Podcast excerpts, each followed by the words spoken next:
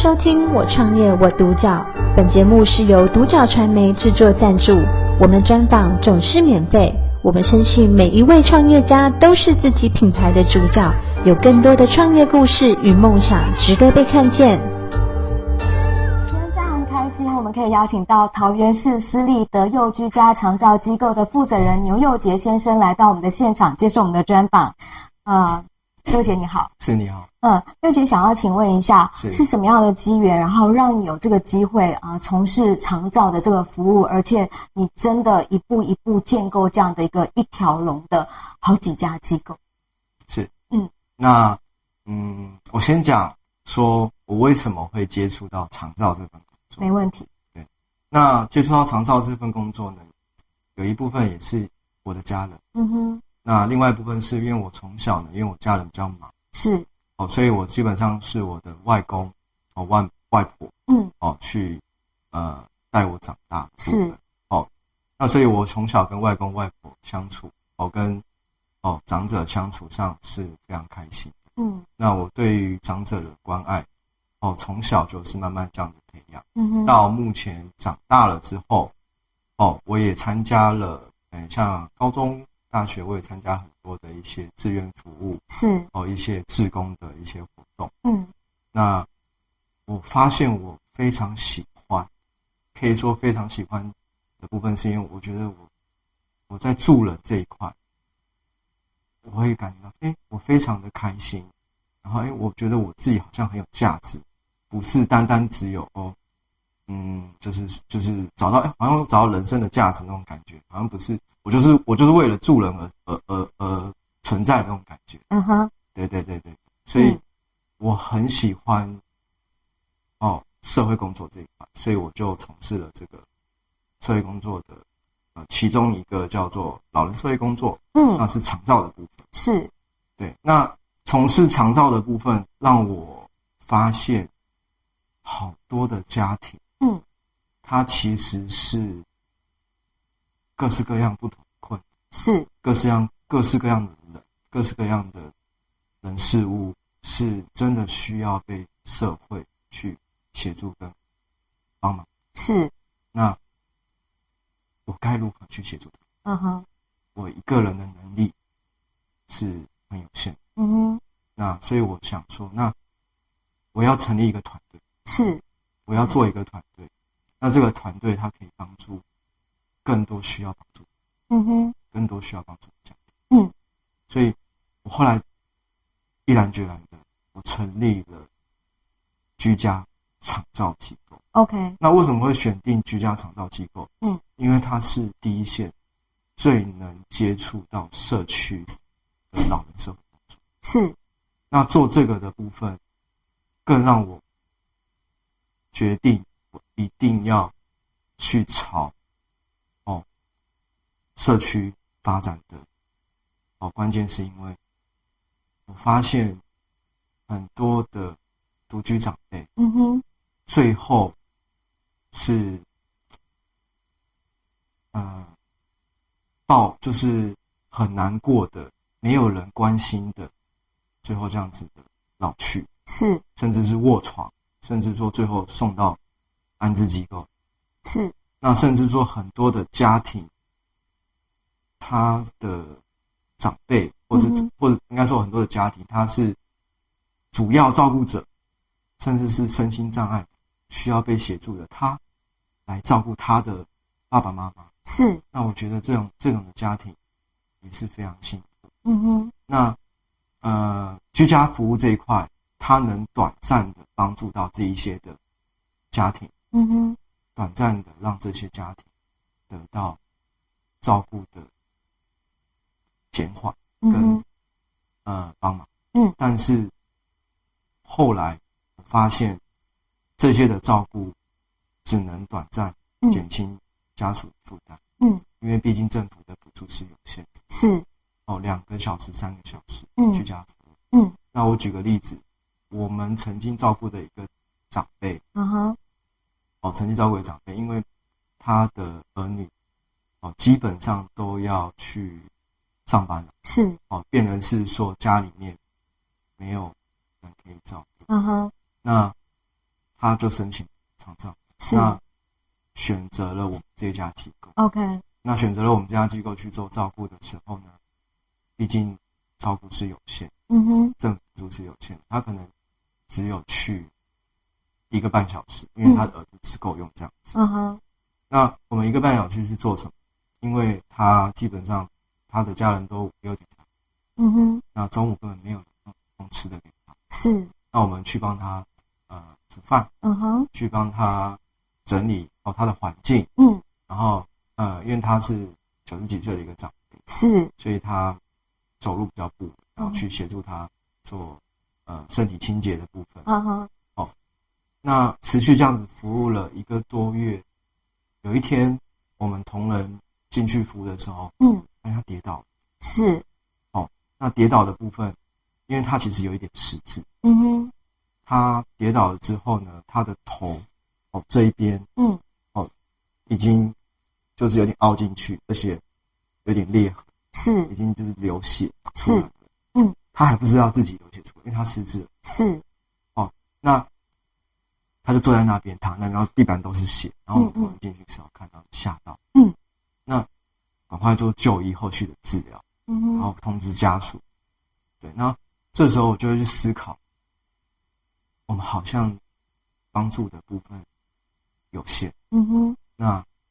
协助到安家的部分也很有限，嗯，那这个时候我就会思考说该怎么做，嗯，我该怎么帮忙这个家庭，嗯，那我毅然决然就说，除了居家服务这个照顾的方式以外。有没有可能还有其他的照顾服务是可以帮到大家？嗯哼，好，这时候我就会去了解了。哎，除了居家服务以外，社区型的照顾可能还有外籍义工是哦，可能还有嗯，这个比较贵，就是住就是自费的这种是的照顾服务。嗯哼，那我后来觉得，哎，这些都有可能家属都会需要。对，那我后来就成立了，呃，也很辛苦，就是从不懂。到懂，然后为了要协助这一些家庭能呃得到更好的照顾，嗯哼，哦，我初期可能是跟哦其他的外籍工的中介公司合作，是。从中学习，嗯哼，因为我觉得现在的移工参差不齐，是，那移工参差不齐的情况下，未必能协助到家属，嗯哼，所以呢，我后来哦呃从错误中学习，一直不断的学习如何。让这个照顾品质可以更好，是，好，然后成立了呃二级移工的中介公司，是，那协助这个案家，嗯哼，案家属，嗯，哦，得到一个更完善的照顾，嗯，那便是说他二十四小时都有人在家里面照顾这个家庭，嗯，照顾这个长辈，嗯，那跌倒的几率可以降到，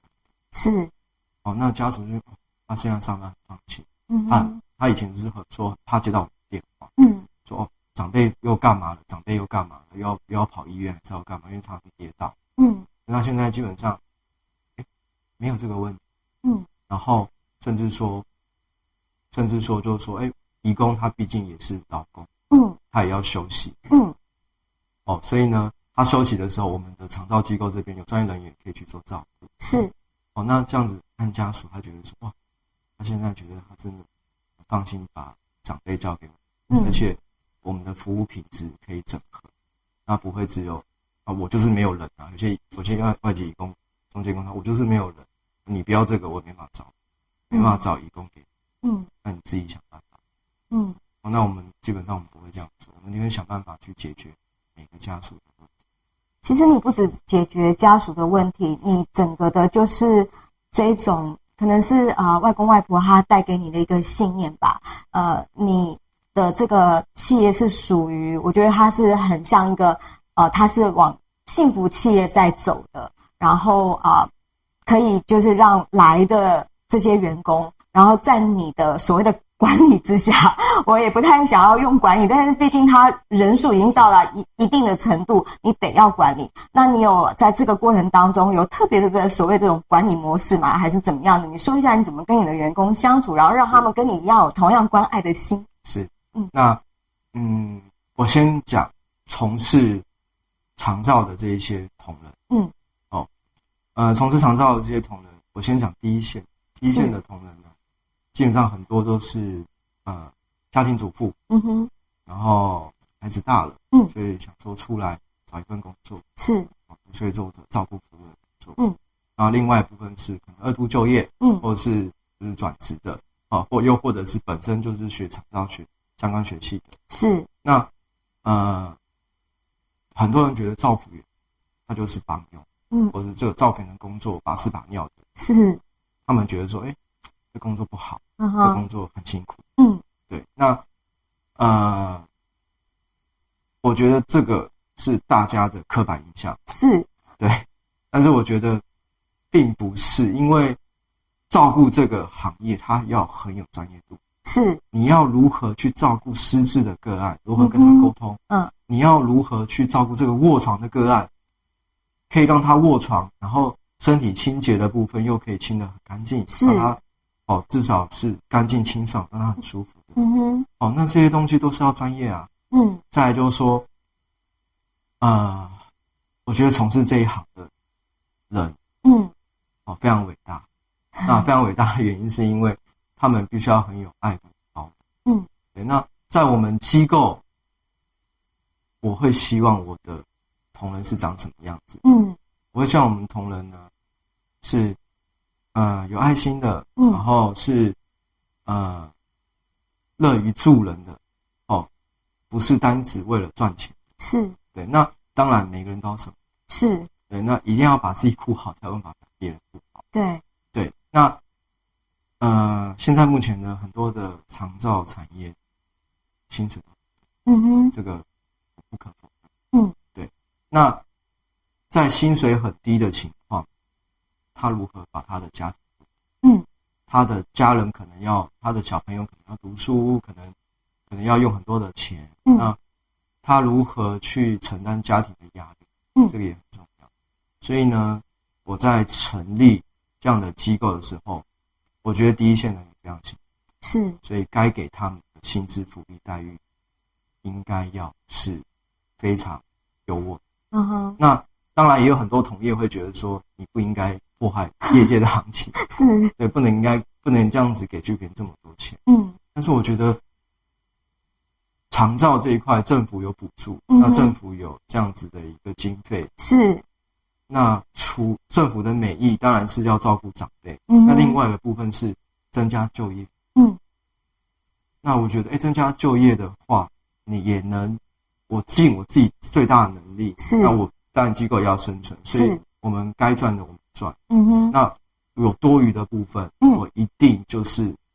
多发，嗯，哦，我能调薪我就调，嗯，就是哦，公司还有利润我就调薪，嗯，然后甚至说哦，薪水就是。慢慢慢慢成长，是，然后让我的机构的所有的同仁，嗯，能得到哎改善家庭的生活，嗯，那他们当然很开心啊。那甚至说他们在照顾长辈上面，他们也非常乐于这个工作，嗯，那就爱与包容是不是都可以一体呈现？是，对，OK，那嗯，在这样子的一个呃努力之下，其实呃。你还会去跟这个邻里啊、里长啊自掏腰包的去办一些活动，因为有些东西是啊、呃、我们认知的一个程度能够提高，这个部分你也做了很多，跟我们讲一下我们的这个你很多机构，我就讲这一家德佑居家长照机构，我们在做这个部分，你一个短中长期计划，你的一条龙的这个短中长期计划是什么？了解，那我的短期计划，嗯。应该这样讲，因为我们这么多的，我成立了这么多的一个长照机构，是。那这么多的一个长照机构来说，我要怎么去管理？嗯哼。那我们的机构同仁将近四百多位，而且还在每个月持续成长。是。那每个月持续成长的情况下，我要怎么去管理他们？嗯。我觉得这很重要。嗯。那不能说，哎，呃，照顾没有品质，那就是照顾上面一堆问题。我觉得这样子不是我我要成立这个这个这个照顾这个这个中心的初衷，嗯，所以呢，当然要走上制度化、企业化。是，所以呢，企业，我觉得成立一间公司，企业企业的形象跟企业的一个文化很重要。嗯，那当然，企业要生存的话，也要有制度跟管理。所以我不断的再去精进，哦，如何去管理这么多的哦机构同仁，是，然后呃企业也不断的再去精进，如何去调整 KPI 绩效，因为我觉得绩效就是可以让诶别人努力得到相对应的成果，嗯哼，那让这个团队更有相信力，嗯，这是我用诶当然有奖就会有成，嗯哼，那这个是我的经营理念的方式，然后再分层管理。OK，哦，这是短期的部分。嗯，好。那中期的部分就是我刚刚讲到嘛，就是居家服务不会只有呃长照不会只有居家服务。是。那所以呢，呃，这中期的部分，我目前手上有在经营管理的，除了居家服务以外，嗯哼，哦，外籍义工，嗯，哦，呃，医院看护中心，嗯，哦，还有就是呃住宿型。哦，类的一些机构是，那这些机构的话，我要怎么去把它整合？嗯哼，串联，嗯，也就是说，我希望我的照顾的长辈，嗯，甚至照顾的家庭，嗯哼，他可以在我的机构里面，嗯，得到所有哦完善的一个照顾服务，嗯哼，那这些照顾服务的话，他可以很安心，嗯，家家庭也可以。很安心去去生活，是。那慢慢走向最后的善终。OK，对，那后期的部分，长照它需要很多的诶金源，嗯哼，也就是说，今天你家人生病，嗯，你要医药费、要照顾费、要要住院费等等的这些费用，是。不是一般家庭有些人负担得起？是那后期的部分，我会希望说，哎，我把这些资源整合。那我也赚到了一点钱，嗯，希望回馈社会。OK，好，那回馈社会的部分，我会去筛选说我们这些的长照啊，这些的需要的个案，他有没有符合就是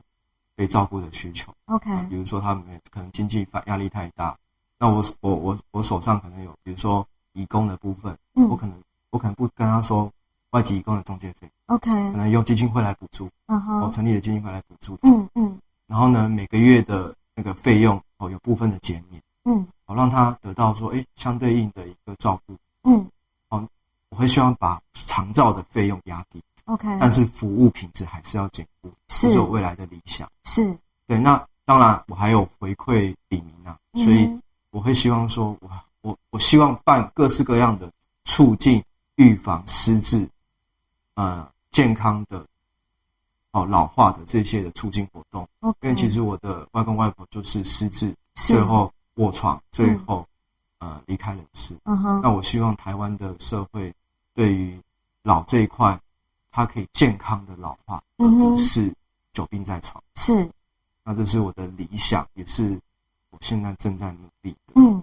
方向。嗯、OK，那想要讲一下，就是呃，你在这整个呃。投入进去，我想你蛮年轻的时候就已经意识到这个是我们可以说是天命嘛。然后嗯，这样子的起这样子的一个算是啊、呃，有一点是带头示范的一个典范的这个作作用来讲，呃，你希望呃后面的这些人，因为你目前在主要在桃园嘛，对，那怎么样可以就是呃。结合其他的已经在台湾的一些呃乡镇角落，然后他们可以一起，就是如果他们的理念跟你是一样的，然后可以很快的我们大家，我们应该是透过这个影片，然后号召大家可以 是吗？讲一讲，就是大家可以怎么样的一起合作，你的想法。嗯，同样这个领域的创业者、嗯、是，那我会先建议这个领域的创业者，你们如果想从事厂造，是，那可能就要先思考，你们从事这个厂造的目的是什么？嗯哼，如果今天你们只有为了赚钱才成立这个长照的机构，或者是这个长照相关产业的话，那你们会经营得很辛苦。绝对 OK OK，这是我自己的过来人的想法。嗯，因为长照它就是人与人的照顾服务。嗯哼，哦，居家式服务业跟呃长照的这个服务业，嗯，它毕竟是服务业，所以是人与人的相处。嗯，那你今天这个照顾服务要做得好。你的人要好，嗯，那你的人要好，他是他的自己的生活跟家庭要顾好，嗯，那他的生活家庭要顾好的同时，他才有爱，跟他才有能力去帮助更多需要帮助，嗯哼，所以呢，要从事长照，或或者是说要从事任何的产业，我觉得你要先让不管是合作的人或者是你的员工，嗯，要先利他，嗯，那当然这个需要很大的勇气跟呃呃，就是跟这个心态，因为大家都觉得都会想要说哦，我要我要赚很多钱，嗯，但是如果你今天抱持的是我要赚很多钱才从事长照，那可能会做得非常嗯。缓慢的成长。OK，那如果你能做到利他，嗯，那相对起来你的机构会越来越壮大，嗯，那这个幸福的企业就会持续下去。是，那可以帮助到更更多人，同时你也可以做更多回馈社会的事情。嗯，哦，就是换言之，就是说，只要他不是以一种盈利，然后想要在人身上去谋取那种。其实他谋取不到暴利的啦，吼，但原则上，只要他不是这样子的人，他都有机会可以跟你合作就对了。对，好哦，好，今天真的非常谢谢我们的桃园市私立德幼居家长照机构的负责人牛牛杰先生接受我们的专访。我们在他的身上可以看到，就是。呃，所谓的一条龙，并不是说我们呃想要怎么样的去凸显我们的企业化的管理能力有多好，而是那个初心一直是在爱这个上面，然后看到老年的这个危机，在台湾你已经没有办法去避免，就是老实讲，我们以后的这个六十五岁，或者是我们这个世代变成六十五岁，其实我们是非常智慧老人的，嗯，对，应该要充分开发我们的能力才对。对，那我们希望这个部分在我们的机构，然后跟我们有关的这些东西都可以看到。台湾呃的这个社会真的是可以非常的好，在这个长照的这个部分。今天非常谢谢你接受我们的专访。我创业我独角，本节目是由独角传媒制作赞助，